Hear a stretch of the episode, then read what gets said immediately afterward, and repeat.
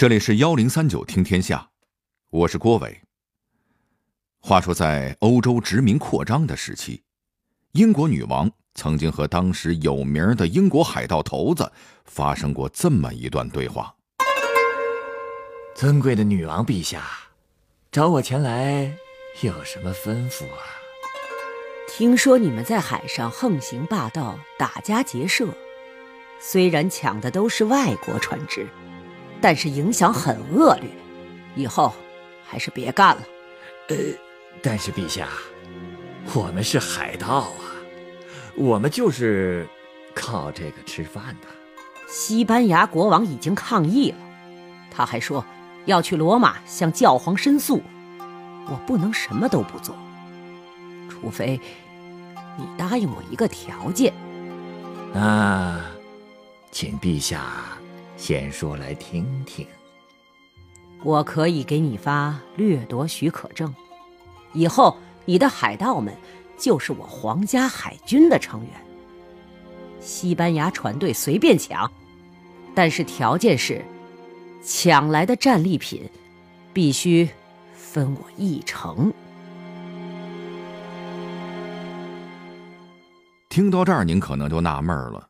这英国女王怎么还能跟海盗合作起来了呢？还公开允许海盗作案？您没听错，在十五、十六世纪的时候，当时的欧洲大环境就是这样的，什么礼义廉耻都不讲，谁的拳头硬，谁就是老大。只要能赚钱，他们什么事儿都做得出来。而这其中就包括黑奴贸易。不知道那部美国大片《黑豹》，您看过没看过？那应该是漫威公司推出的第一个以黑人作为超级英雄的电影。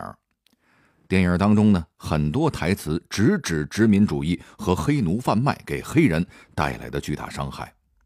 那么，真实的黑奴贸易又是什么样的呢？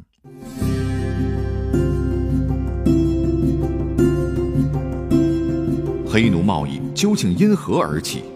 在贩卖的过程中，黑奴又受到过哪些非人的待遇呢？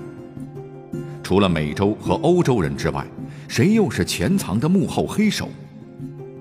古代中国又和黑奴贸易有什么联系呢？幺零三九听天下，郭伟和您聊聊历史上罪恶的黑奴贸易。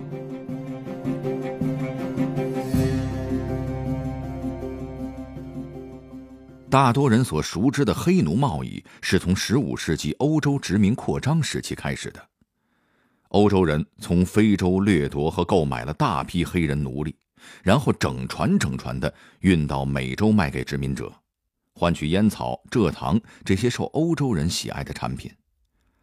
在这个过程当中，欧洲人倒是赚了个盆满钵满，但是黑人却倒了血霉了，不但要背井离乡，还受到了非人的待遇。但是问题来了，哪儿来的那么多黑人奴隶呢？黑奴的来源有两种途径，第一种拐卖，比如有的黑人好端端的走在路上，突然从后边冲上来几个白人，直接一棒子敲晕带走。遇到那些身体强壮的，就好几个白人联手把他五花大绑的带走。嘿，想想都觉得吓人吧？但是光靠拐卖能拐多少黑人呢？而且这事儿毕竟不光彩。所以，以文明自居的欧洲人更多的还是用第二种方法，那就是购买。怎么买呢？欧洲人购买的黑人奴隶其实都是战俘，而且还真不是白人和黑人打仗的战利品，而是黑人之间自相残杀之后的战利品。当时的非洲大陆部落之间战争不断，每回打仗都会有大批的黑人俘虏。跟我国古代战俘不同的是，非洲的战俘下场非常凄惨。在中国古代，投降不杀是延续了两千多年的传统。一来是出于恻隐之心，二来是投降的“降”与吉祥的“祥”同音。迷信的古人认为杀降不降，所以呢，一般不会杀对方的战俘。但是非洲人没这讲究，毕竟生活资源就那么多。肯定不是你死就是我死，所以黑人部落一旦战败，就要面临着亡国灭种的危险。后来白人来了，他们看黑人部落大肆屠杀战俘，于心不忍，就说这些人杀了怪可惜的，不如卖给我们吧。黑人部落首领一听啊，还有这种好事儿，于是爽快的就答应了。白人也因此获得了大量的黑人奴隶。但是这种贸易的前提是得打仗，不然战俘哪儿来呢？因此，为了获得源源不断的战俘，白人想了一辙，那就是挑拨离间。今天在这个部落说隔壁部落的坏话，明儿又在那个部落散播这个部落的谣言。哎，总之是怎么拱火怎么说。一来二去，黑人部落间矛盾不断激化，欧洲人就在中间坐收渔翁之利。此外，部落首领见能在白人身上捞到好处，就更加卖力的去打仗，以求获得更多的俘虏。这才真是没有买卖就没有杀害呀！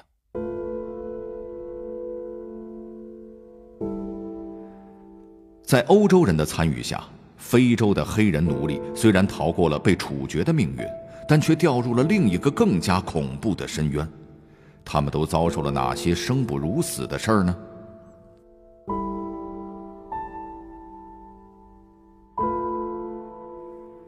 欧洲人获得黑人奴隶之后，就把他们卖到美洲，但是非洲和美洲之间隔着大洋，只能用船运。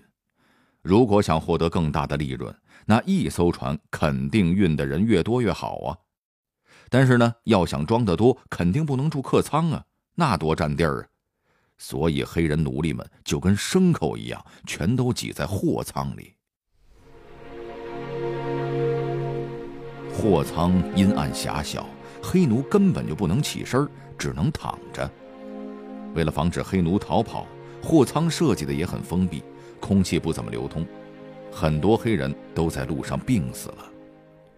住宿环境差也就算了，那些黑奴连吃的都跟牲口一样，只有豆汤和腐烂的鱼，而且船上淡水紧缺。有的时候连着好几天都喝不上水，身体弱一点的根本受不了。但是黑奴作为交易的商品，又必须活着到达美洲，因此奴隶贩子们在购买的时候会进行筛选，专挑那些十九岁到三十五岁的男性黑奴，身体强壮，可以熬过漫长的海上航行。但是即使这样，黑奴的死亡率还是依旧很高。而且很多黑人受不了折磨，直接选择跳海自杀。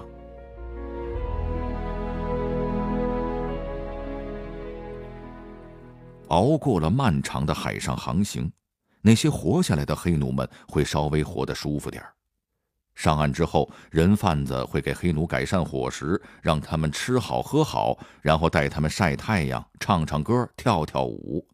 您可能就问了，哎，这人贩子难道是良心发现了？嗨，当然不是。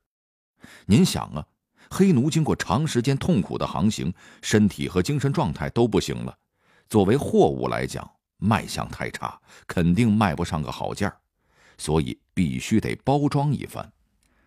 人贩子认为非洲人热爱跳舞，只要跳舞，他们的精神状态就可以得到改善。所以，帮他们鼓乐伴奏，可真不是出于什么人文关怀。此外，黑奴们吃饱喝足、养足精神之后，还得接受最后一道包装，那就是往身上抹油，就跟很多健美比赛的选手似的啊！抹完油，看上去更加结实和光亮，能卖出个好价钱。但是，即使黑奴贩子们费尽心机。还是有很多黑奴因为种种原因卖不出去，比如在贩运过程当中遭受虐待、有残疾的，或者生病受伤的。毕竟人家美国殖民者买黑奴是为了干苦力，你弄一些缺胳膊断腿的，是他伺候我呀，还是我伺候他呀？这种卖不出去的黑奴被称为尾巴，人贩子也很头疼，但货总不能砸自个儿手里不是？于是。人贩子们想了个辙，他们就把这些尾巴贱卖给外科医生，给他们做人体实验，就跟小白鼠一样，够损的。那还真不如一开始就给我来一枪痛快呢。所谓生不如死，就是指的这种状态吧。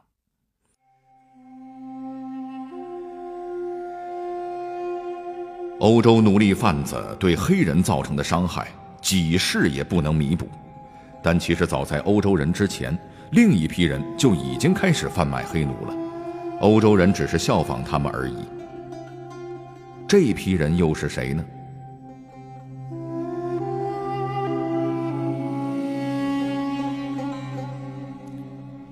其实最早开始贩卖黑人的是阿拉伯人。阿拉伯人的贩奴史有一千多年之久。公元一世纪的时候，阿拉伯人就已经开始靠着贩卖人口赚钱了。欧洲人的三角贸易什么的，那都是人家阿拉伯人玩剩下的。您看现在的非洲，其实并不全都是黑人。非洲北部大多数国家都是有着阿拉伯血统的白人。这些地区原本跟南部非洲一样，都是黑人国家，但是在阿拉伯人入侵之后。这里的黑人不是被杀掉，就是被当作奴隶贩卖。随着人口的减少，原本的文明也就跟着消亡了。比如电影《黑豹》中的非洲国家瓦坎达，拥有高度发达的文明，就有点像古埃及。古埃及作为四大文明古国之一，科技发达，医学和天文历法都是世界领先。金字塔、狮身人面像。木乃伊至今都让人叹为观止。但是原本的埃及其实也是个黑人聚集的国家。您看古埃及那些壁画里，每个人的皮肤都是黝黑黝黑的。但是您看现在的埃及，完全变成了一个阿拉伯人的国家。这些都是黑人贩卖惹的祸。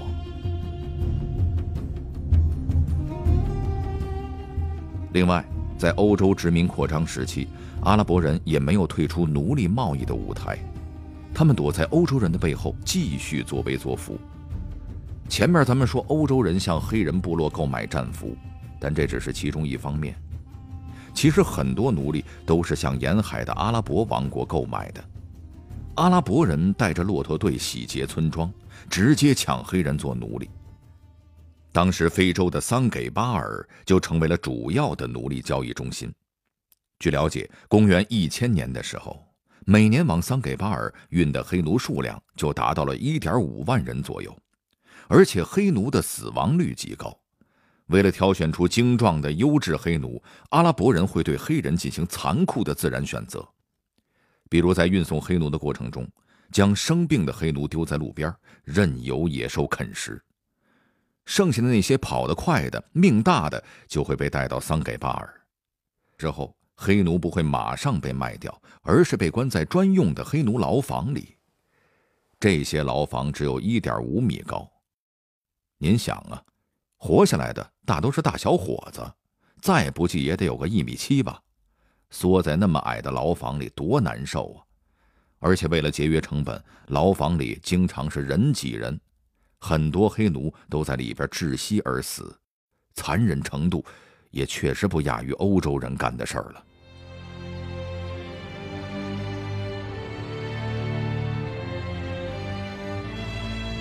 在历史上，大多数的黑奴都被卖到了美洲，但是也有一部分黑奴流入了亚洲，甚至来到了中国，这又是怎么回事呢？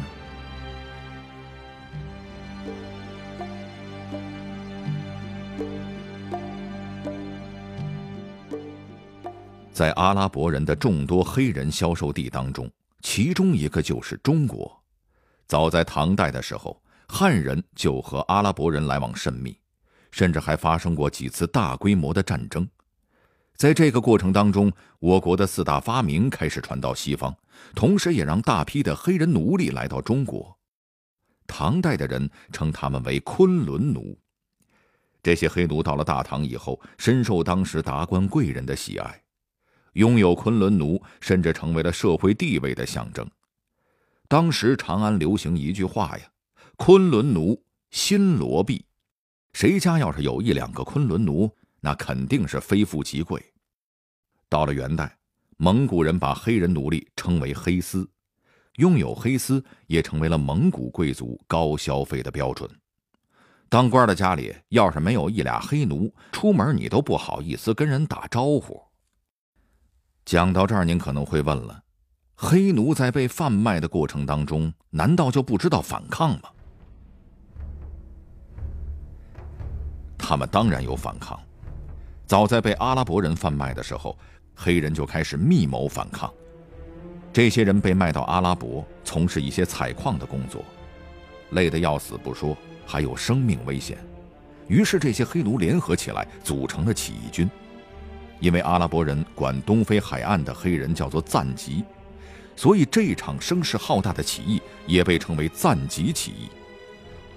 虽然起义军气势凶猛，多次击败了阿拉伯帝国的敌军，但是最后还是因为寡不敌众，以失败告终。赞吉起义虽然失败了，却仍然没能阻止黑奴反抗的决心。就在一千多年后的中美洲海地地区，爆发了一场更为激烈的革命。当时的海地被法国人占领，法国也从非洲购买大批黑奴，然后送到美洲发展种植园经济。但是法国人的长期奴役和歧视让当地的黑人十分不满。到了十八世纪，启蒙思想传到美洲，北美殖民地又爆发了独立战争。海地的黑人也受到鼓舞，开始争取公民权，爆发了反奴隶制度的斗争。这场革命被称为海地革命。海地革命是黑人奴隶斗争史上少有的胜利。最终，海地脱离了法国的统治，正式成为独立的共和国。境内的黑人奴隶就此解放，成为自由人。虽然在黑人贩卖的过程中，阿拉伯人和欧洲人都参与其中。但是西方人在启蒙运动兴起之后，就开始了自我反思。从十九世纪开始，原先靠海盗烧杀抢掠发家的英国率先表态了：从今以后禁止贩卖黑奴。其余很多欧洲国家也纷纷响应。欧洲持续了几个世纪的黑奴贸易终于画上了句号。但是事情并没有结束。欧洲人停手了，阿拉伯人可没有，他们仍然放肆地当着人口贩子。英国人是实在看不下去了，出于人道主义关怀，英国用武力迫使阿拉伯人签协议，停止贩卖黑奴。阿拉伯人见打不过强大的英国，只能被迫接受，但是他们是面服心不服，背地里仍然偷摸地进行着黑奴贸易。英国为了加强监管，派出了海上巡逻队。阿拉伯人为了躲避巡查，就把黑奴藏到地牢里，等待涨潮的时候再偷运出境，跟英国人打起了游击。这种情况一直持续到了1890年，英国成为桑给巴尔的保护国，贩奴活动才最终结束。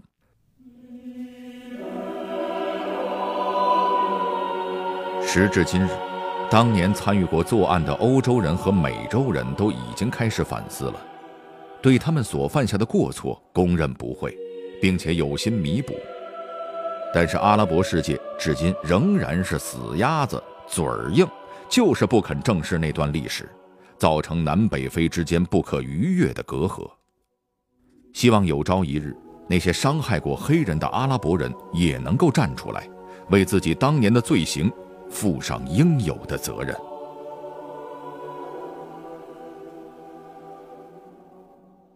好了，这里就是幺零三九听天下，我是郭伟。最后，我代表节目编辑程蕊民、程涵，小剧场配音董珂、陈光，录音严乔峰。感谢您的收听。另外，如果您想和我们交流、收听往期的节目、了解幕后花絮，欢迎您关注新浪微博和微信公众号幺零三九听天下。